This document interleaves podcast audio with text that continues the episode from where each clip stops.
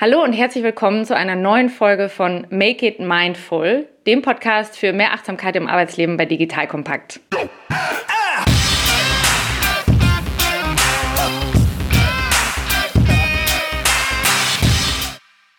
Krank seit dem vierten Lebensjahr, mit 14 Jahren Chemo und mit 16 beschlossen, dass er mit 40 sterben wird. Unter anderem, weil er niemals Kinder bekommen kann. Stefan Lammers ist heute mein Gesprächspartner und nicht nur mein Interviewpartner, sondern seit 2006 auch mein sehr, sehr geschätzter Beraterkollege, mit dem wir viele Projekte gemeinsam gemacht haben. Stefan, du bist Executive Coach UC Berkeley, du bist chinesischer Renncoach, du hast SLBB gegründet, in dem wir seit 2006 auch als Team zusammen unterwegs sind. Und über deine langjährige Führungserfahrung im C-Level und Aufsichtsrat habe ich dich ja gebeten, ob wir über das Thema Gefühle heute sprechen können, mit dem Schwerpunkt Angst. Unter anderem, weil du für Kunden auch große Live-Sessions jetzt in der Corona-Zeit dazu gemacht haben. Und deine persönliche Geschichte habe ich ja ein ganzes Stück begleitet und die hat mich auch sehr berührt. Deshalb habe ich dich gefragt, ob ich es als Einstieg nennen kann. Du hast gesagt, ja, und das Thema Angst begegnet dir auch sehr viel im Bereich C-Level mit der Arbeit mit Vorständen, die du da hast.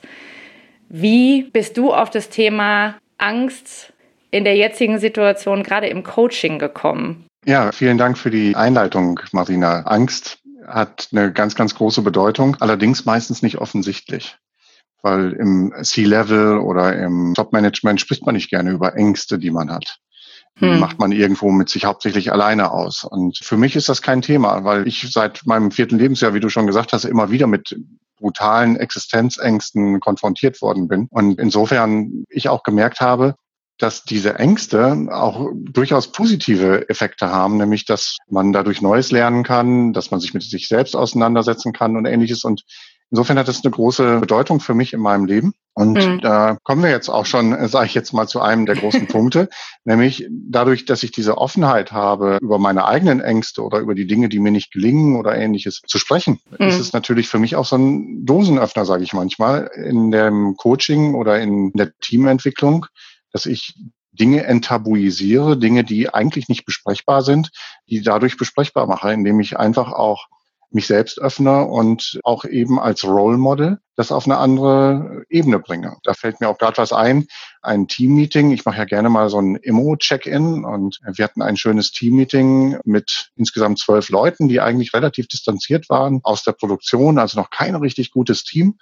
Und mhm. der Geschäftsführer war dabei und ich habe morgens das Emo-Check-In gemacht. Und bei diesem Emo-Check-In habe ich über mich und meine Geschichte, meine Ängste, meine Sorgen gesprochen. Und am Ende war, also für dieses Emo-Check-In war eigentlich eine Stunde eingeplant gewesen. Und wir haben am Ende eigentlich den ersten Tag sieben Stunden mit diesem Emo-Check-In gearbeitet, weil ich auf einmal durch diesen Rahmen und diese Offenheit, die ich gegeben habe, etwas im Raum war, was den anderen auch erlaubt hat, so offen mit ihren eigenen Dingen umzugehen, die besprechbar zu machen. Und das war für das Team letztendlich eine Offenbarung, weil sie auf einmal sich ganz anders begegnet sind. Und durch diese hm. Offenheit, durch diese Beispiele, die sie dann auch selber gebracht haben, wo Dinge nicht funktioniert haben, wo sie selber Angst vorgehabt haben, hm. ähm, einfach zu einem ganz anderen Kontakt geführt haben und zu einer ganz anderen Tiefe in der Zusammenarbeit. Werbung Aufgepasst! Wenn du ein B2B-Unternehmen bist, möchtest du jetzt deine Sales Pipeline mit neuen B2B-Leads füllen und dafür empfehlen wir dir unseren Partner SalesViewer. SalesViewer lässt sich total einfach erklären. SalesViewer entschlüsselt nämlich Unternehmen, die deine Webseite besuchen und zeigt diese in Klarnamen an. Du und dein Team sehen also ganz genau, wer eure Webseite besucht und wofür sich diese potenziellen KundInnen interessieren. Und dann gibst du einfach Vollgas, denn du kannst diese Unternehmen dann ja zielgenau ansprechen und einfach zu neuen KundInnen machen. Im Marketing und Vertrieb ist das also eine Wahnsinnsunterstützung für die B2B-Lead-Generierung. Deshalb nutzen schon viele Marktführer wie Stepstone, Avato Systems, Spot5, Talon One oder die Vodafone-Tochter Grand Centric SalesViewer und generieren damit täglich neue B2B-Leads. Und wenn das für dich interessant ist, dann teste SalesViewer doch einfach mal kostenlos. Alles, was du dafür wissen möchtest, findest du unter folgender Weiterleitung digitalkompakt.de slash salesviewer. Und wie immer verlinke ich dir das auch auf unserer Sponsorenseite unter digitalkompakt.de slash Sponsoren. Das war's mit dem Werbespot. Jetzt sagst du gerade Emo-Check.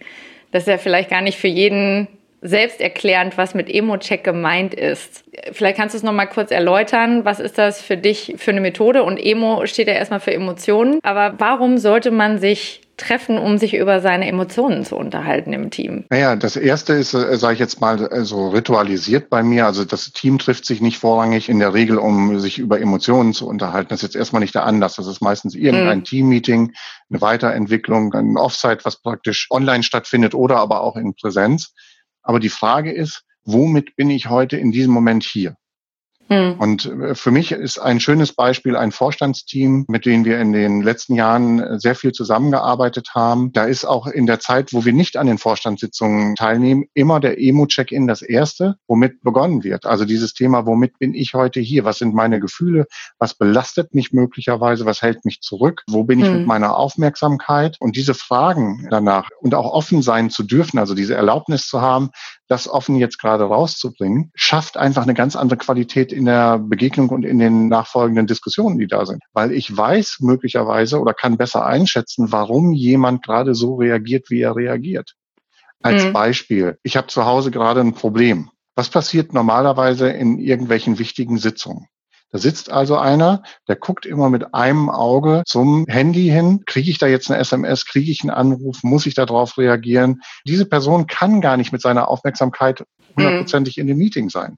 Die anderen, die davon aber nicht wissen, was da los ist, die gucken die ganze Zeit auf die Person und sagen, boah, ne, schlimmstenfalls ist die Person gerade blöd oder was auch immer. Die interessiert sich nicht für uns, die guckt immer nur auf das Handy, wie ätzend. Und Wenn er nicht aber, guckt, warum soll ich präsent sein? Ja, ja. genau. Ne? Und ich fange dann überhaupt nicht an, hundertprozentig da zu sein. Und dann ist schon die Frage, was ist am Ende die Qualität? Was ist am Ende das Ergebnis, was dabei rauskommt? So, und wenn ich das zu Anfang rausgebracht habe, dann gibt es bestenfalls die Lösung, so mache ich das üblicherweise, wenn ich dann Meetings habe mit mehreren Personen, dass ich sage, tu mir bitte den Gefallen, lass dein Handy heute an. Lass es auch in einem lauten Modus. Mhm. Du brauchst nicht immer hinschielen sondern du weißt, du wirst gewahr, wenn irgendjemand etwas von dir will und alle anderen wissen, worum es geht. Und das schafft eine totale Entlastung für die Person in diesem Moment, weil sie einfach dieses Thema rausgebracht hat. Auf einmal kann man dafür eine Lösung finden und kann damit umgehen. Und jetzt kann diese Person auch zu 100 Prozent beim Meeting dabei sein. Und die anderen haben bestenfalls auch noch was Unterstützendes beizutragen und können der anderen Person Halt geben. Und wunderbarerweise entsteht auf einmal Energie und mhm. daraus entstehen dann auch wieder gute Lösungen. Und darüber haben wir uns ja viel unterhalten, auch immer wieder in den letzten Jahren. Was ist die Transparenz, die es braucht in Teams, damit sie auf Hochleistung kommen. Ja, also unser Credo ist ja rund um Hochleistungsteam, Hochleistungsführung und dass es eben genau nicht bedeutet, über seine Grenzen hinweg zu arbeiten und einfach nur mehr zu machen, sondern das Richtige zu tun, sich den Dingen, die einem im Weg stehen oder den Unklarheiten zu stellen und damit die Laufwege klar zu haben und sie auch zu vereinfachen. Und diese Transparenz, die du gerade beschreibst, sorgt ja dafür, dass ich diese Energie zum Beispiel, die ich brauche, um etwas unterm Tisch zu halten oder unauffällig zu managen, dass ich die mir jetzt aufsparen kann für das, was wirklich wichtig ist. Weil ich weiß, ich muss das nicht managen, sondern es wird in dem Fall keinen stören, weil jeder weiß, was das Thema ist. Und ich muss mir gerade keine Sorgen machen oder keine Angst haben, dass ich da was offenlege, was im Team vielleicht dafür sorgt, dass ich abgelehnt werde. Und wir haben uns ja sehr viel über das Thema Angst unterhalten und was auch dein persönlicher Zugang dazu war. Und wenn du jetzt mal bei dir selber guckst, dieses Offenlegen und diese Transparenz, was waren Dinge in deinem Leben, wo du merkst, dass diese Transparenz für dich persönlich auch dir immer wieder gezeigt hat, das ist was, was mich nach vorne bringt. Das ist was, was nicht was von meiner Leistung wegnimmt, sondern im Gegenteil.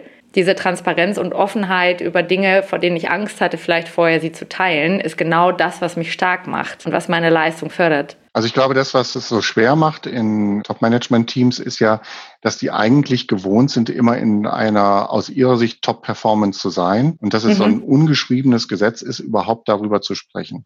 Und mhm. für mich ist es eben etwas, wo ich sage, es ist einfach wichtig, dass ich mit mir selber klar bin, was ich benötige, um in meine eigene Performance zu kommen. Und ich persönlich kann nur immer wieder sagen, wenn ich Ängste mit mir rumschleppe oder unangenehme Dinge passieren und ich die mit mir rumschleppe, dann schaffen die einfach keine Kraft und keine Energie, sondern sie ziehen mich weg von meinem Leistungsvermögen. Und insofern habe ich dann irgendwann einfach in den Situationen gelernt, diese Dinge anzusprechen, mutig zu sein, bin dann über meinen eigenen Schatten gesprungen. Und oh Wunder, was ich dann eben wirklich registriert habe in dem Moment, sind zwei Dinge. Also kommt auf die unterschiedliche Situation drauf an. Das eine ist, dass ich Support kriege. dass ich also von anderer Seite nicht abgewertet werde, wie es vielleicht meine Befürchtung die ganze Zeit gewesen ist, sondern dass Menschen auf mich zukommen und sagen, mir ging das auch so. Ich habe Ähnliches erlebt. Ich bin damit so und so umgegangen. Oder es kommen dann Leute, hey, ich hätte jetzt möglicherweise die Kapazität, gerade die und die Sachen für dich zu übernehmen, damit du dich auf das und das konzentrieren kannst. Also es kann ein ganz produktiver Faktor sein in dem Moment. Die andere Geschichte da drin ist die, dass ich festgestellt habe, in meinem Job kann ich das eben auch super gut ansetzen, weil wenn ich damit reingehe im Coaching, in der Beratung, eben mit meinen eigenen Ängsten, wenn ich die offenbare, wenn ich Themen, die mir vielleicht unangenehm sind, zum Thema mache, dann gibt es auf einmal auch für die anderen diese Bereitschaft, darüber nachzudenken. Und mhm. sie gehen dann vielleicht auch in diese Offenheit rein. Und das bildet dann sofort wieder Energie und bildet auch wieder sofort eine ganz andere Verbindung. Und da muss ich und jetzt gerade tatsächlich an ein Erlebnis denken von uns beiden. Ich weiß nicht, ob du dich ja. noch dran erinnerst, bei einer Bank vor vielen, vielen Jahren, wo wir die Situation hatten, dass wir einen Workshop in einer größeren Gruppe hatten und das Gefühl hatten, die Gruppe ist nicht hundertprozentig dabei. Und sie hat jetzt nicht die Aufmerksamkeit. Sie will eigentlich lieber ein anderes Thema. Und das ist ja für einen Moderator, damals waren wir beide noch nicht so super erfahren, auch eine unangenehme Situation. Und dann haben wir überlegt, wie gehen wir damit um? Wir haben es dann zum Thema gemacht für die Gruppe und haben gesagt, pass auf, wir sind gerade unsicher. Wo seid ihr gerade? Was erwartet ihr von uns? Ist das relevant für euch? Und alleine, dass wir dieses Thema reingebracht haben und die Rückmeldung dann bekommen haben, dass es für sie total relevant ist, hat es was anderes auf der anderen Seite, dass sie gefragt wurden und dass wir das zurückgespielt haben, ausgelöst und dass wir dann auf einmal eine unheimlich gute Reaktion gekriegt haben, die Leute noch viel mehr dabei gewesen sind und wieder enger mit uns verbunden waren. Und das sind so Beispiele, die einfach zeigen, wie mhm. produktiv das sein kann, Angst auch zu offenbaren. Ja, und da gibt es einige Situationen, an die ich mich erinnere, wo du auch genau diesen Effekt erzeugt hast. Das ist ja was, wo wir beide uns auch immer viel darüber ausgetauscht haben, was macht das mit einer Gruppe oder mit dem Gegenüber in dem Moment, wo wir von uns Dinge preisgeben. Und das kann natürlich Leute auch auf unangenehme Art und Weise berühren. Und es kann auch Dinge antatschen, sag ich mal, wo sie sich sehr unwohl mitfühlen. Ich gebe dir ein Beispiel. Ich habe in einem Führungskräfte-Workshop einmal sehr offen gesagt, dass ich an dieser Stelle einmal gerne offenlege, dass ich eventuell heute hier und da mal Momente haben kann, wo ich mit den Gedanken kurz abdrifte und dass man mich gerne darauf ansprechen kann, weil es so ist, dass wir gerade erfahren haben, dass mein Mann Krebs hat und dass das was ist, was mich gerade sehr beschäftigt, sehr umtreibt, dass ich aber das Thema, es ging auch unter anderem um den Umgang mit Druck, für so relevant halte und das auch für mich gerade ebenfalls ein Lernprozess ist, genau wie für alle anderen, dass wir da in einem Boot sitzen und dass es gerade unter diesen Drucksituationen total Sinn macht, sich damit zu beschäftigen und nicht zu sagen, da habe ich jetzt keine Zeit für, sondern das war das Vorleben von gerade dann, wenn du denkst, es ist eigentlich nicht der richtige Zeitpunkt und du willst es am liebsten wegdrücken, dass es dann Sinn macht, sich den Themen zu stellen. Und ich habe so viel Resonanz im Anschluss bekommen von Menschen, die natürlich zum einen sich damit irgendwie in Beziehung setzen konnten, weil sie was Ähnliches erlebt haben bei Eltern oder bei Partnern und zum anderen gesagt haben, wow, das hat so eine Offenheit erzeugt von Anfang an, dass diese Dinge, über die wir nachher gesprochen haben in der Gruppe, das hätte ich nie gedacht, dass wir so offen und ehrlich über diese Punkte sprechen, die uns gerade auch einfach bei der Arbeit belasten, auch deshalb, weil wir sie nicht teilen können. Sie machen uns Angst und dadurch, dass wir damit alleine sind, werden sie total schwer zu tragen. Und da hast du ja viele Dinge auch, wo du von dir persönlich geteilt hast und deshalb habe ich es als Öffnung genommen. Und ich möchte gerne noch mal einmal mit dir dahin gehen, weil ich mich immer wieder gefragt habe, jetzt wo ich dich schon so lange kenne, aber auch in der Corona-Zeit verstehe, dass es für dich natürlich noch mal ein ganz anderes Gewicht hat. Dieser Kampf ums Leben und diese Angst um die Endlichkeit, das ist ja was, was dich wirklich von klein auf begleitet hat. Also einige Punkte habe ich genannt, aber auch, dass du mit 20 von Ärzten gesagt bekommen hast, in zehn Jahren sitzen sie im Rollstuhl, Herr Lammers, oder dass ich weiß, wir haben uns um die Zeit kennengelernt, wo du so noch an dem Punkt warst, von älter werde ich eigentlich nicht. Und heute bist du älter und du hast einen Sohn. Und es geht dir gut. Wie hat dich das geprägt? Also diese konstante Auseinandersetzung damit. Was hat das als Person bei dir bewirkt? Ja, das hat als Person vor allen Dingen äh, wirkt, dass ich heute das mache, was ich mache. Und mhm. ich glaube, ja, da sind vor allen Dingen zwei Dinge ganz besonders wichtig. Das eine ist das Thema, es gibt letztendlich keine Grenzen. Ne? Also wie du es beschrieben hast. Mhm. Also die Ärzte haben gesagt, keine Kinder sind möglich. Die Ärzte haben gesagt, ich würde im Rollstuhl sitzen. Und das alles habe ich überkommen. Und das ist einfach total klasse. das für sich selbst wahrzunehmen, über diese Grenzen immer wieder hinauszugehen, die einem vermeintlich andere so setzen wollen. Und da merke ich mhm. auch, wie wichtig das ist, dass ich mich da immer wieder mit mir selbst auseinandergesetzt habe, dass ich dazu gezwungen war letztendlich. Und deswegen ist es mir heute auch ein großes Anliegen in der Arbeit, nicht äh, sozusagen über die Verführer zu reden, die heute da sind überall, also Karriere, Geld verdienen und was auch immer, sondern was macht mich wirklich als Person aus? Wer bin ich? Und was habe ich dadurch auch für Möglichkeiten, mich auch selbst zu verwirklichen? Und finde das gerade sehr schön, auch in dieser Zeit, dass ich merke, dass sich immer mehr Führungskräfte damit auseinandersetzen und dadurch ja. einfach auch nochmal eine ganz neue Kraft und eine neue Energie im Job entwickeln. Das Zweite ist für mich sicherlich ist diese systemische Perspektive. Ich habe ja einfach durch meine Krankenhausaufenthalte in der Kindheit, durch immer wieder neue Klassen, in denen ich da rein musste, Freundschaften, die sich schnell überlebt haben und dann kamen wieder neue, habe ich halt eine andere Sichtweise gelernt. Das heißt also, ich habe gelernt, weil es für mich überlebenswichtig war, Systeme innerhalb kürzester Zeit zu identifizieren. Also wer hatte was zu sagen, wer war von Bedeutung, wer konnte mir möglicherweise auch Dinge geben, die ich einfach in der Situation gebraucht habe. Und das ist, glaube ich, natürlich schon ein großer Vorteil in der äh, Situation heute. Ich sage das manchmal so, wenn ich in Unternehmen reinkomme, ich sitze eine halbe Stunde vorne am Empfang und gucke mir das Treiben an und dann kann ich schon mit einer recht hohen Wahrscheinlichkeit sagen, was es da gerade so für Themen in dem Unternehmen gibt. Und das ist ganz wichtig für einen Beratungsprozess. Ich nehme sie aber nie als Wahrheit für mich an, sondern ich gucke dann mhm. immer noch mal rein und vergewissere mich über Befragung, was auch immer wir da alles machen, dass das am Ende auch ist. Aber spannenderweise, auch wenn die andere aus unserem Team durchführen, kommen die meistens hinterher darauf zurück, was ich in den ersten 30 Minuten in so einem System schon erkannt habe. Und das ist schon so eine Fähigkeit, die ich mir, glaube ich, durch diese ganzen unterschiedlichsten Ärzte, Krankenhäuser und so weiter erworben habe. Und das ist doch klasse. Das ist doch total toll, dass ich diese Möglichkeit hat, sowas zu erleben und das heute einsetzen zu können. Ja, da bist du ja schon genau bei dieser Analyse, wofür ist Angst gut? Also du hast ja jetzt wirklich eine Menge aufgezählt. Ne? Das eine, der Vorteil an der Angst war, dass sie dich quasi gezwungen hat, sich mit dir selber auseinanderzusetzen.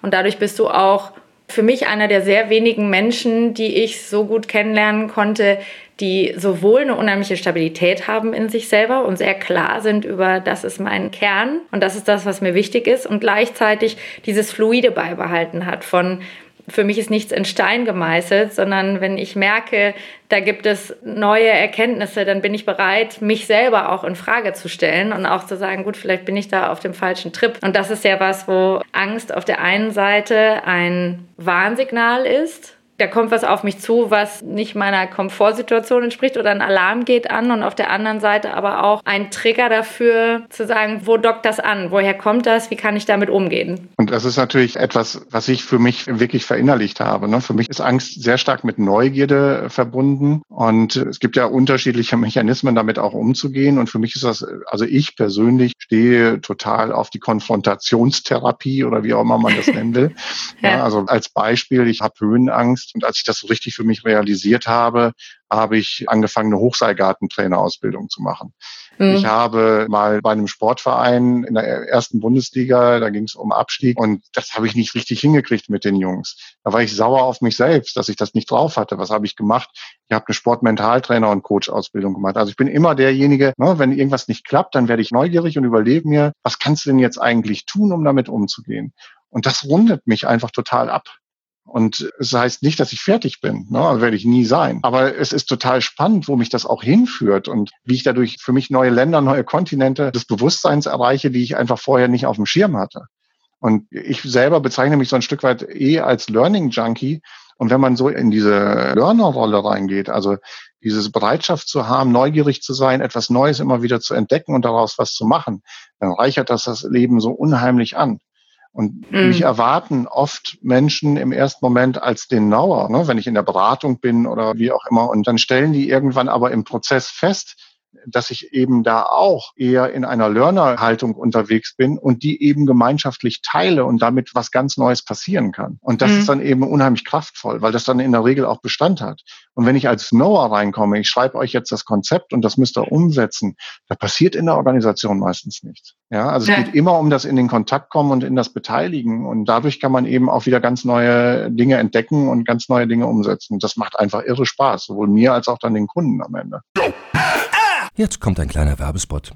Aufgepasst. Du kennst es doch sicherlich auch. Der Frühling ist im vollen Gange, es müsste mal wieder geputzt werden oder auch ausgemistet. Also wir haben das Thema auf jeden Fall gerade, denn nach unserem großen Live-Treffen von unserem Business Club Makers and Shakers missten wir gerade unseren ganzen Keller aus und dabei gibt es auch Dinge, da habe ich gar keine Lust, die aufwendig ins Internet zu stellen, sondern suche Hilfe. Und zwar haben wir da einen spannenden Partner, den kennst du bestimmt auch schon, denn mit Rebuy kannst du deine gebrauchten Artikel, wie zum Beispiel Bücher, Musik, Filme oder Technik wie Smartphones, HiFi und vieles mehr verkaufen. Komplett stressfrei, ohne lästige lästiges Erstellen von Anzeigen und vor allem ohne stressige Kommunikation mit KäuferInnen. In nur 30 Sekunden findest du heraus, wie viel Geld du für deine Artikel bekommst und wenn ein Artikel im Lager von Rebuy angekommen ist, bekommst du das Geld ganz automatisch schon sechs Tage später ausgezahlt. Also, mach's wie wir, spar dir doch einfach das Text- und Abfotografieren deiner Schätze und besuche direkt Rebuy. Unter digitalkompakt.de slash Rebuy habe ich dir eine Weiterleitung eingerichtet und alle Infos findest du wie immer auch auf unserer Sponsorenseite unter digitalkompakt.de slash Sponsoren. Werbung Ende.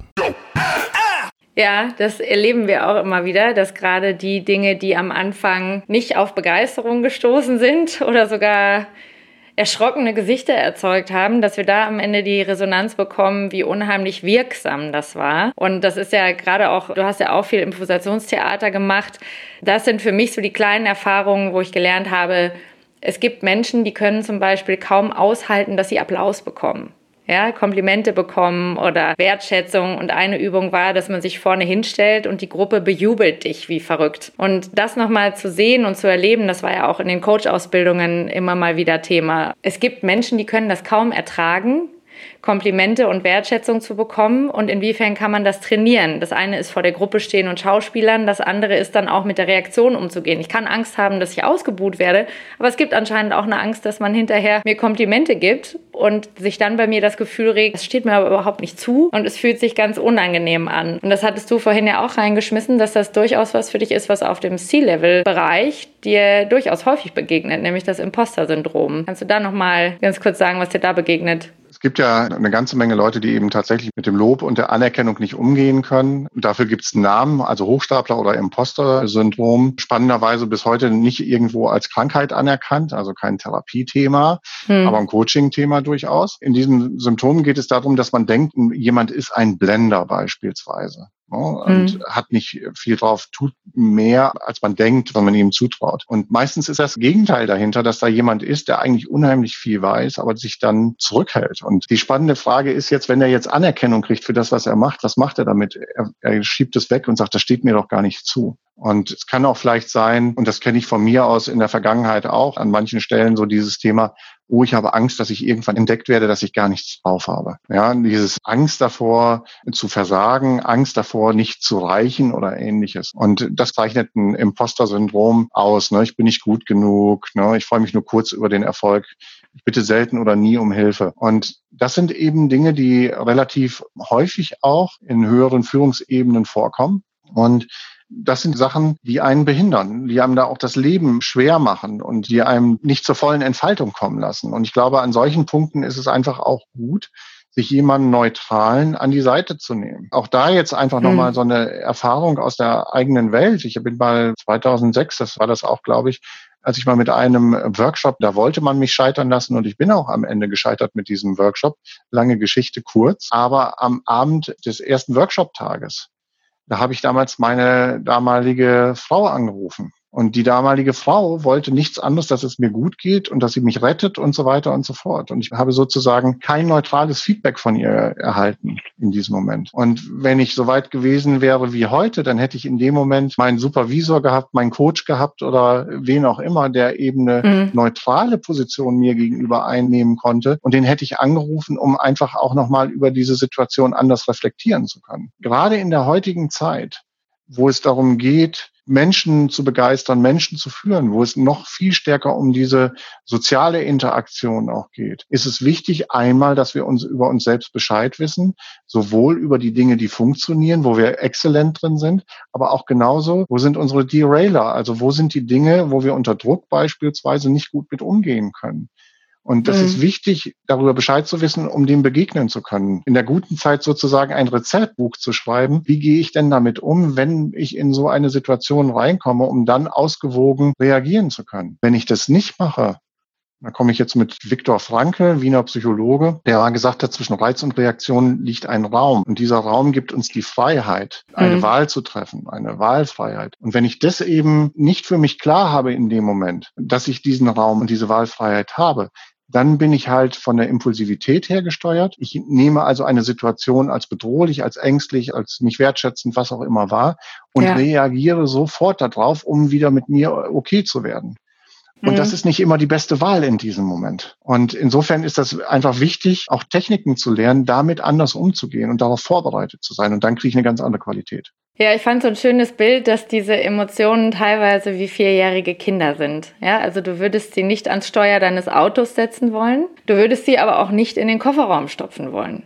Es wäre beides keine sinnvolle Strategie. Also das eine ist nicht die Emotion blind in Führung gehen zu lassen, aber das andere ist, sie auch nicht wegzudrücken und zu unterdrücken. Wir reden ja auch viel über Neurowissenschaften, weil es einfach hilft, die Dinge zu erklären, die früher sehr abstrakt oder theoretisch klangen und die man jetzt gut belegen kann über die Brain Scans. Und das Handmodell, das gefällt mir ganz gut, das hat den Siegel mal entwickelt. Und zwar, wenn du dir deinen Unterarm quasi vorstellst, die Hand hoch, dann ist der Unterarm zu vergleichen mit deinem Hirnstamm. Ja, und der Daumen, den kannst du einklappen, der entspricht quasi dem limbischen System, deiner Amygdala. Das ist das Alarmzentrum. Das heißt, immer wenn Angst oder so ein Wutanfall kommt bei den Emotionen, dann klingelt hier quasi einmal der Alarmknopf und es ist Kirmes im Kopf. Und dann geht das ganze Hormonsystem intern los. Und diese Finger, wenn du die dann um den Daumen legst, die repräsentieren quasi den Rest, auch den gerade präfrontalen Kortex hier vorne. Das ist ja die Exekutive hinter der Stirn, wo unser Kontrollzentrum sitzt. Und in dem Moment, wo ich dem einfach nur folge und das nicht annehme, sondern ich versuche es zu unterdrücken oder wie auch immer, habe ich quasi die Kontrolle losgelassen über das Gefühl und es rennt einfach nur los. Und in dem Moment, wo ich gar nicht damit arbeite, arbeitet es weiter mit uns in uns. Das heißt, die Hormone gehen ja nicht einfach weg. Die körperliche Reaktion verschwindet nicht. Also was ist für dich, wenn jemand sagt, wie gehe ich jetzt damit um? Ja, also ich verstehe jetzt, was da passiert, aber was mache ich jetzt damit? Was funktioniert für dich besonders gut, gerade wenn du es aus dem Coaching anguckst? Also gibt es zwei Dinge. Das eine ist, wie kann ich Unterbrecher reinsetzen? Also mhm. in dem Moment nicht sofort zu reagieren, sondern beispielsweise das Ganze für eine Pause zu nutzen, mal austreten zu gehen oder ähnliches. Kann ich mir etwas aufschreiben in dem Moment erstmal? Ich mache mir eine wertvolle Notiz die meisten Menschen akzeptieren das auch in Business-Meetings, wenn plötzlich einer anfängt, etwas aufzuschreiben. Mhm. Und wenn ich das mit einer hohen Ernsthaftigkeit mache, ich gewinne einfach Zeit, um in diesem Moment wieder drüber nachzudenken. Aber es gibt noch ein viel interessanteres Frühwarnsystem aus meiner Sicht und das ist unser Bauch. Weil mhm. gerade auf den Top-Management-Ebenen wird ja versucht, viel zu rationalisieren. Und wenn du über Neurowissenschaften sprichst, dann wissen wir ja heute auch immer mehr, dass wir eigentlich gar nicht entscheiden können. Also das, was ich jetzt gerade sage, was ich spreche, das hat ja mein Gehirn vorher schon entschieden, dass ich das rausbringen werde. Also mhm. inwieweit mhm. gibt es tatsächlich Rationalität? Und das ist etwas, was in der Forschung, je mehr man sich damit beschäftigt, eigentlich immer mehr klar wird, dass wir also viel weniger rational sind, als wir denken. So, jetzt mhm. gibt es aber ein Zentrum in uns, das uns wird wertvolle Hinweise liefert und das ist der Bauch. Ja, also wir haben meistens schon, bevor wir die Antwort geben, ein ungutes Gefühl. Aber dieses Gefühl haben wir gelernt, im Laufe der Zeit wegzudrücken. Und wenn ich da wieder mehr Achtsamkeit drauf habe, auf dieses Bauchgefühl, was ich in diesem Moment habe, dann ist das vielleicht ein Hinweis darauf, nicht wie ich reagieren muss sofort in dem Moment, aber dass ich mir vielleicht erstmal Zeit kaufe, durch das Austreten, durch das Aufschreiben oder was auch immer, Fenster öffnen, aufzustehen, durch den Raum zu gehen oder sonst irgendetwas. Wie kann ich sozusagen mir Zeit gewinnen, um dann nochmal in mich mhm. reinzuhorchen? Auf was muss ich denn jetzt eigentlich gerade reagieren? Auf das, was ich gefragt worden bin? Oder das beste Frühwarnsystem der Welt zu reagieren, was ich habe, mein Bauch, der mir vielleicht schon ein komisches Gefühl gerade signalisiert. Mhm. Und vielleicht gehe ich dann hin und sage, das finde ich einen ganz wichtigen Aspekt. Und der ist mir so wichtig, dass ich ihn nicht direkt beantworten möchte. Ich möchte nochmal drüber nachdenken und da etwas zu sagen. Also vielleicht auch da mit dieser Offenheit reinzugehen. Also diese und zwei Dinge. Ein unglaublicher ja Schatz, der einfach in uns steckt, den wir aber gar nicht mehr so gewohnt sind, so wahrzunehmen. Genau. Und das wäre der Punkt, wo ich ganz neugierig bin. Wie gehe ich damit um, wenn ich gelernt habe, dieses Bauchgefühl, weil es ja auch unangenehm ist. Also wenn ich Angst habe, dann ist das gerade, wenn ich in der Führung bin, ein Gefühl, mit dem ich vielleicht gar nicht gerne umgehen mag. Ja, oder ich habe gelernt, reiß dich zusammen, sei kein Schisser oder was auch immer man da vielleicht auch mit sich selber im Dialog bespricht. Und wenn ich einmal gelernt habe, diese Gefühle abzukoppeln und da gar nicht mehr so hinzuspüren, wie komme ich da überhaupt wieder in Kontakt mit mir selber? Denn es gibt ja durchaus viele, die die Strategie entwickeln, fühl nicht dann kannst du leisten. Also in der Tat ist das ja auch eine Überlebensstrategie. Das muss man ja auch ganz klar sagen. Auch wenn wir uns angucken, selbst in der heutigen Zeit, wenn wir jetzt mal auf die Konzernwelt blicken, mhm. aber spannenderweise auch in den Startups, wo ja immer was anderes gepredigt wird. Oftmals sind es die rationalen Menschen, die nach oben kommen und dort die Entscheidungsgewalt haben, die vielleicht durch diese Fokussierung, die sie haben und durch diese Kreativität, die sie haben und auch durch das Selbstbewusstsein, was sich entwickelt hat, auch eine gewisse Abkopplung von der Empathie zu den anderen, vielleicht auch im Laufe der Zeit äh, gemerkt haben, dass andere ihnen in Anführungsstrichen nicht das Wasser reichen können. Und insofern verlasse ich mich lieber auf mich selber und da entkoppelt man sich immer mehr. Mhm. Und das ist meistens nicht durch eine Einzelentscheidung auf den Top-Ebenen. Also wenn ich jetzt mal gerade nochmal auf Konzernebene gehe, in Top-Management-Teams, in Executive-Teams, Vorstandsteams, haben wir ja oftmals eine Ansammlung von Einzelkämpfern. Wir haben eine hohe Fokussierung Fokussierung auf ihre Aufgabe, dass die hundertprozentig läuft und dass ihnen keiner vors Bein treten kann dafür. Und das ja. kommt oft dadurch, weil es ein gemeinsames Bild nicht gibt, weil da nicht rein investiert wird, weil das als sinnbefreit gesehen wird, weil man ja sagt, ne, also einer der Glaubenssätze, der mir da begegnet ist, ihr seid die Topmanager dieses Landes oder ihr seid die Topmanager dieser Branche, ihr werdet super gut bezahlt und jetzt muss das laufen. Das ist natürlich mhm. ein Irrglaube. Ne? Also warum sollten die nicht zusammen harmonieren können und noch besser werden? Also die Top-Fußballspieler eines Landes, die können auch nicht funktionieren, können. Und wenn sie aber einen guten Trainer haben, einen guten Coach haben, mit dem zusammenarbeiten und der schafft das dann, ihr diese ergänzende Unterschiedlichkeit zu bringen, dann haben sie trotzdem am Ende wieder ein gemeinsames Ziel und sind auf einmal wieder total erfolgreich. Und das ist etwas, was leider Gottes in der Top-Management-Ebene oftmals ein Stück weit abgeht. Das heißt also, wir haben sozusagen einen Code, ein Ritual in unserem Top-Management. Wir sind alles die Harten und wir sind alles diejenigen, die nur nach vorne gucken und nur entscheiden. Und es gibt hier keine emotionale Anbindung untereinander. Das ist alles wertlos und so weiter. Wenn ich dieses System habe und ich gehe als Einzelner auf einmal diesen Weg in der Öffentlichkeit, dass ich mich offenbare und ähnlichem, dann kann ich möglicherweise auch negative Konsequenzen haben. Deswegen geht der Weg schon in solchen exklusiven Zirkeln oft darüber, dass sie eben zusammenfinden müssen und einen gemeinschaftlichen Beschluss finden wollen und müssen, sich dort anders zu verhalten. Und dann ist auch plötzlich das Potenzial zu spüren und dann entsteht dadurch einfach auf einmal nochmal eine ganz neue Qualität. So wie ich das eben auch in begleiteten Teams erlebe, wo dann auf einmal Leute aus der Silo-Denker rausgestiegen sind und auf einmal ganz neue kreative Ansätze entwickelt haben und wo dann wir in der Arbeit auch mit den Ebenen drunter, Bereichsleiterebene und Abteilungsleiterebene, plötzlich die Rückmeldung gekriegt haben, naja, die meinen das ja ernst. Die arbeiten ja auch oben auf dem Vorstand auf einmal zusammen. Also vorher haben die das immer nur gesagt, wir sollen das auch mal tun. Und das hat dann keiner gemacht, weil der Vorstand hat es auch nicht gemacht.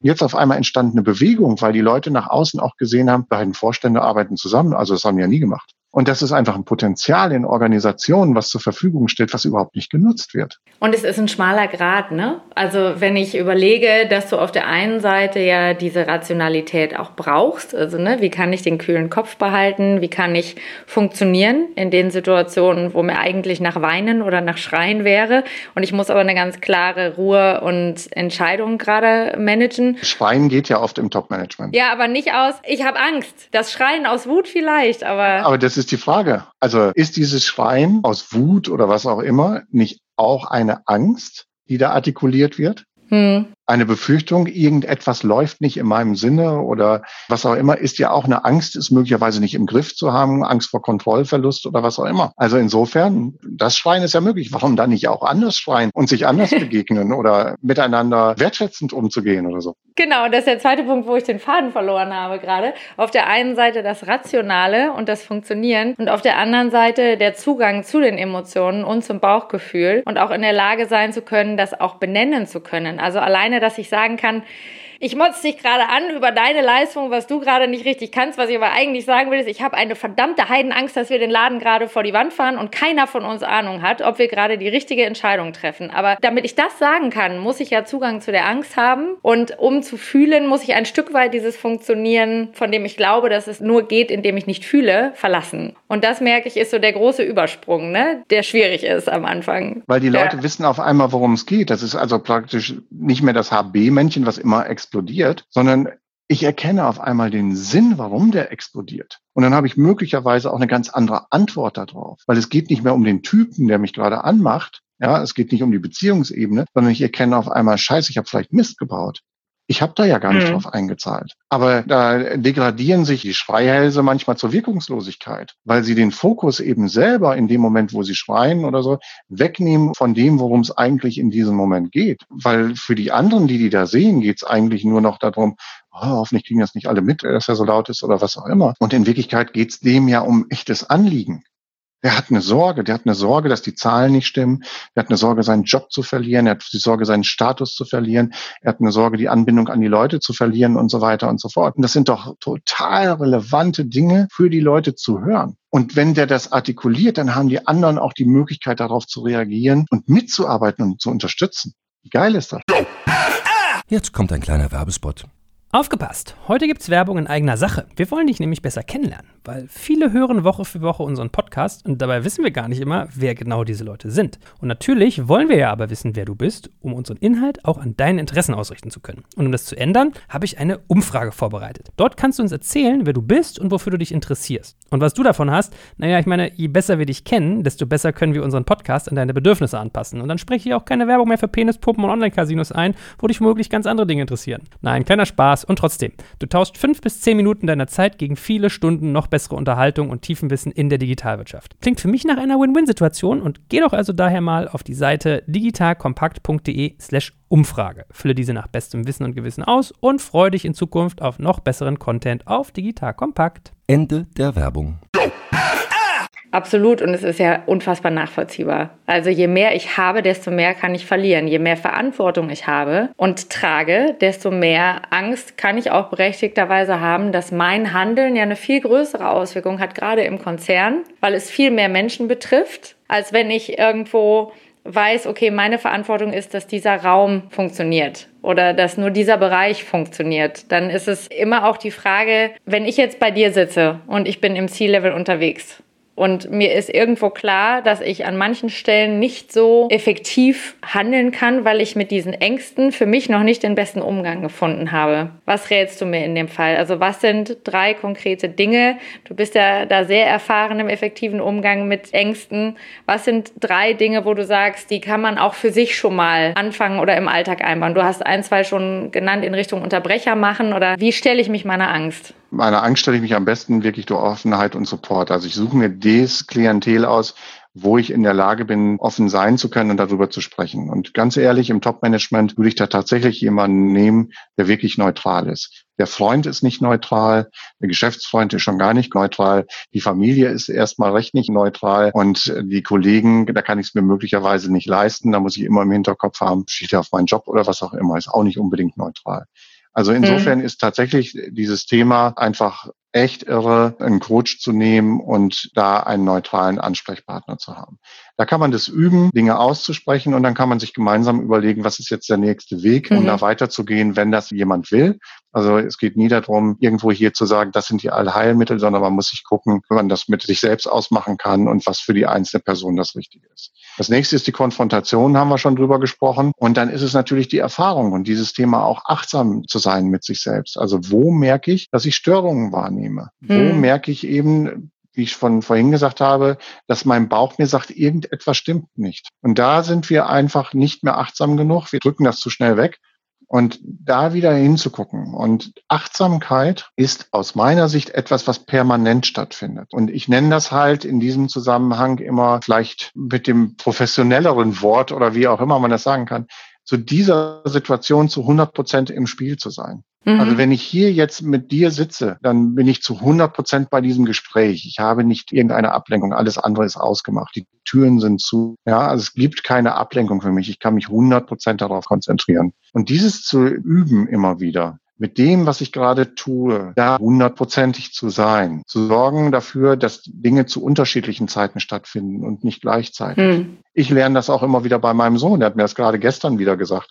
Er hat zu mir gesagt, ihm ginge das auf den Geist, wenn er mir irgendetwas vorlesen würde oder so, dass ich zwischendurch auf mein Handy schiele. Das ich machst du nicht. echt ein paar Mal gemacht. Ach, Mensch. Tolle Rückkopplung von meinem Sohn, der mich einfach wieder darauf bringt, Stefan, du bist gerade nicht zu 100 Prozent im Spiel bei mir. Und das passiert und dann gibt es ein Feedback und dann kann man wieder entsprechend dann in diesem Moment zurückkommen. Das andere, was mir total wichtig ist, einfach für sich selbst zu sorgen. Und da spielen für mich immer die fünf Säulen der Identität eine große Rolle. Also die fünf Säulen der Identität ist zum einen der Leib. Also bin ich gesund? Sorge ich regelmäßig dafür, dass ich abgecheckt bin, dass ich in Ordnung bin? Kümmere ich mich um gute Ernährung? Kümmere ich mich um Sport und ähnliche Themen? Kümmere ich mich darum, dass mein Ich überhaupt noch stattfindet. Ne? Also das merke ich oft in Gesprächen mit Top-Führungskräften. Heute sind sie gefordert, im Beruf der Profi zu sein. Sie sind aber auch genauso gefordert, zu Hause der Profi zu sein. Und das, was auf der Strecke bleibt, ist die eigene Persönlichkeit. Keine Zeit mehr für sich selbst irgendetwas ja. zu unternehmen. Ist auf Dauer etwas, was krank macht. Und nehme ich das ernst, nur ganz kurz um einzuhaken, dass ich schon den zweiten Hörsturz hatte? Nehme ich ernst, was mir der Kardiologe sagt? Oder es gibt ja so bestimmte Warnsignale vom Körper.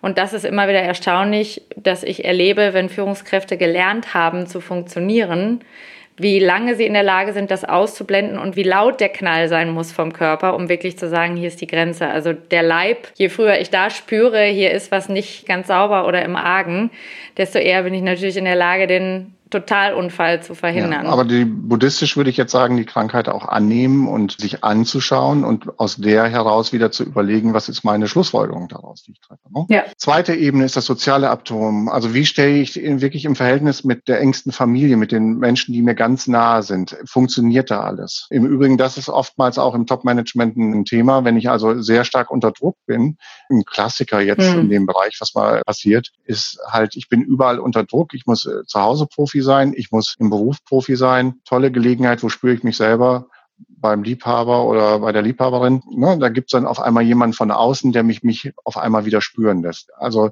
wie schaffe ich oder da im Extremsport. Oder ja. Extremsport oder was auch immer. Wie schaffe ich das so da zu sein, dass ich da in einem guten Verhältnis bin? Dritter ja. Punkt, das ganze Umfeld Freunde, Kontakte, soziale Kontakte, die ich drumherum habe. Ne, erlebe ich oft, dass die einschlafen mit der Zeit, dass man da keine Zeit mehr für hat. Welche Menschen geben mir was, sind mir wirklich wichtig, geben mir Energie? Welche Menschen sind Energiefresser, von denen ich mich möglicherweise trenne und mich lieber mit denen treffe und auseinandersetzen, die energiespendend sind, anregend sind? Viertens ist so der berufliche Aspekt. Also wie zufrieden bin ich wirklich in dieser Position? Wie oft erlebe ich es, dass Menschen zu mir kommen, die eben verführt worden sind über Status, über Geld, über Anerkennung und Macht, in eine Rolle reingerutscht sind, wo sie gar nicht mehr sich zu Hause fühlen. Ist es mein Job, den ich gerade wirklich machen möchte? Oder gibt es da andere Optionen für mich? Oder wie muss ich diesen Job anders gestalten, damit er für mich wirklich erfüllend ist? Ja. Und fünftens ist dann das Thema einfach der Zukunft. Also was ist mein Bild von meiner Zukunft? Was ist das, wo ich hinstrebe, wo ich in fünf Jahren, in zehn Jahren, in 20 Jahren sein möchte? Und dieser Weg da zu sein, wenn ich dieses Bild habe, der beginnt jetzt, jetzt gerade in diesem Moment und nicht erst in einem Jahr. Wird so viel aufgeschoben immer und das mache ich in zwei Jahren oder ähnlichem. Ne? Also ich finde da ein schönes Beispiel, Stefan Sargmeister beispielsweise, Designer und Künstler aus New York, gibt es auch schöne YouTube-Videos, TED-Talks drüber, der eben sich irgendwann mal eine Timeline aufgemalt hat und gesagt hat, okay, das ist so meine Vorbereitung, das ist so mein Arbeitsleben. Und dann irgendwann habe ich das Retirement. Und dann hat er sich diese Liste angeguckt und hat sich überlegt, was ist denn, wenn ich fünf Jahre aus dem Retirement von 65 bis 70 jetzt schon vorher alle fünf Jahre mache und immer ein Jahr Auszeit alle fünf oder sieben Jahre macht er das, glaube ich, nehme um wieder in die Kreativität reinzukommen, mich zu entspannen und ähnliches. Und dafür gehe ich eben dann mit 70 erst in die Rente.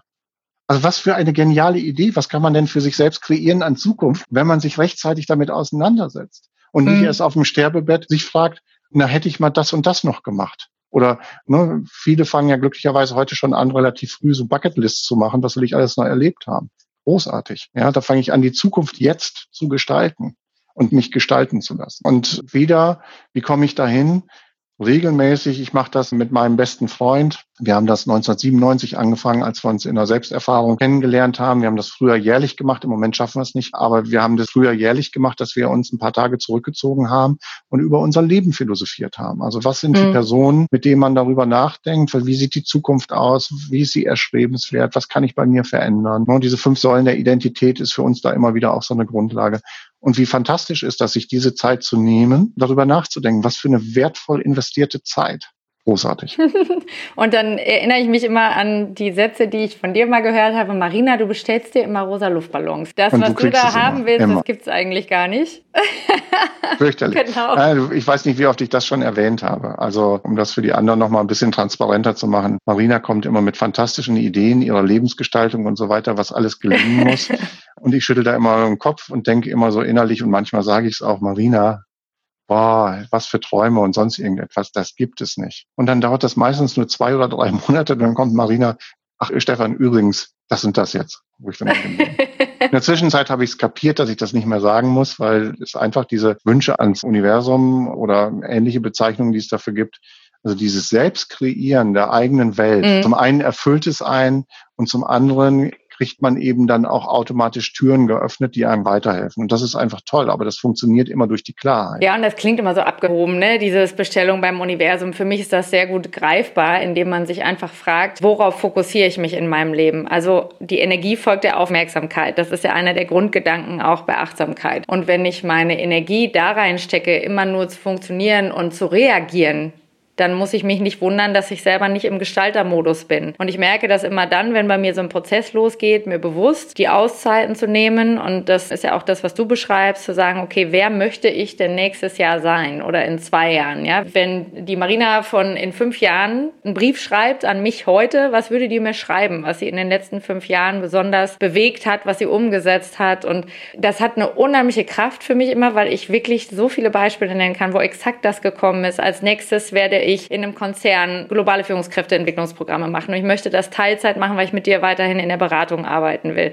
Als nächster Schritt ist es der Startup und dann ist es über wirklich so wenig Widerstand dann noch, dass es ein Klick in einem Online-Portal war und es ist genau das, was jetzt richtig ist und das ist sehr banal runtergebrochen einfach schlichtweg eine Frage der Absicht. Hast du deine Absicht klar, wo du hin willst? Weil wenn du das nicht klar hast, dann kannst du dich auch nicht auf den Weg machen. Wenn das Ziel nicht geschärft ist, dann gibt es keine Möglichkeit zu erkennen, ob man da einfach nur rumtrudelt oder straight drauf zuläuft. Und dann nimmt man auch bestimmte Signale einfach nicht wahr. Angebote, Stellenanzeigen, Kontaktangebote, Netzwerkstrukturen. Das heißt, wahrscheinlich ist es relativ banal, dass ich dann die Augen mehr auf habe für das, was mir begegnet. Und es ist eine Methode auch zu den vielen, die du genannt hast, dieses Achtsamkeit nutzen für sich, um sich dem auch zu stellen. Denn meistens passiert das bei mir auch aus einer Angst heraus. Ja, die Angst, von hier aus nicht weiterzukommen, die Angst, dass das eigentlich das gar nicht ist, wo ich vielleicht sein will nächstes Jahr noch und diese Angst zu nutzen konstruktiv. Ja, dann überleg dir doch, wo genau. du sein willst stattdessen. Das ist halt einfach ein Musterwechsel, den man selber mit sich vollziehen muss in diesem Moment. Ne? Ich muss da gerade, wo du das so erzählt hast, nochmal an einen ehemaligen Coachie von mir, mit dem ich heute auch noch gut im Kontakt bin, denken. Vor vielen Jahren im süddeutschen Raum als Geschäftsführer eines Unternehmens gecoacht und sein Thema war, dass er aus der Region weg wollte, dass er einen anderen Job haben wollte und ganz andere Branche am liebsten. Und dann habe ich gefragt, was denn so sein Zeitraum ist, in den er denkt dabei. Und dann hat er gesagt, mhm. na ja, bei dem, was ich für eine Position habe und wie das Umfeld ist und so, da müssen wir mindestens ein Jahr rechnen. Mhm. Dann habe ich zu ihm gesagt, was wäre denn, wenn das, ich glaube, der Zeitraum war, wenn das in den nächsten zwei Monaten passieren würde. Da hat er mich angeguckt wie ein Auto und hat gesagt, das kann nicht passieren, Herr Lammers. Das ist nicht möglich in der Branche. Und da habe ich gesagt, ja, ist okay, äh, habe ich verstanden. Aber was wäre denn jetzt, wenn das passieren würde? Wäre das denn für Sie okay überhaupt? dann sagt er, ja, wäre für mich total okay. Und ich sage, und mit Ihrer Familie und so weiter, kriegen Sie das alles hin? Ja, das würden wir hinkriegen. Ich sage, können wir uns denn darauf einigen, dass Sie das zulassen würden, wenn es kommt? Und sagt er, ja, sechs Wochen. ja, hatte der einen neuen Job und sagte hinterher, okay, ich sehe das Thema jetzt nochmal anders.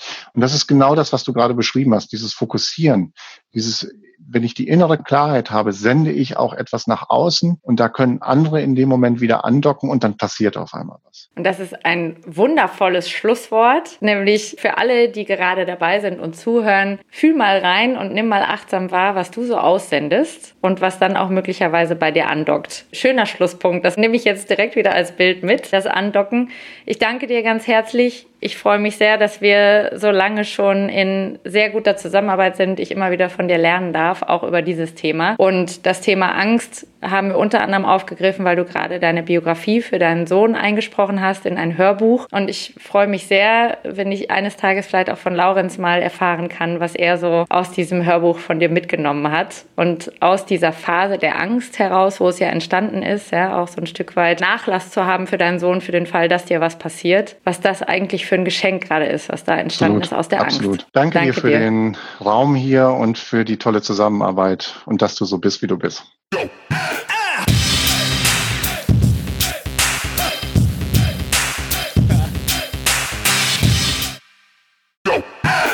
Jetzt kommt ein kleiner Werbespot.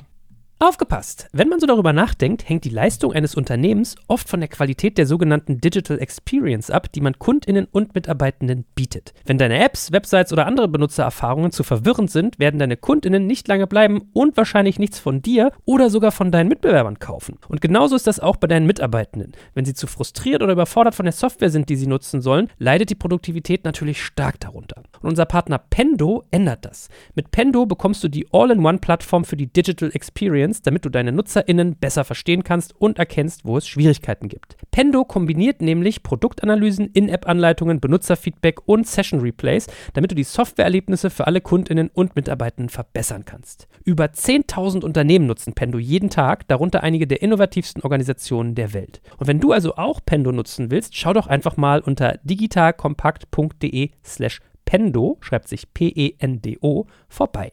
Dort kannst du das Ganze einfach mal kostenfrei testen und wie immer findest du alle Infos auch auf unserer Sponsorenseite unter digitalkompakt.de/slash Sponsoren.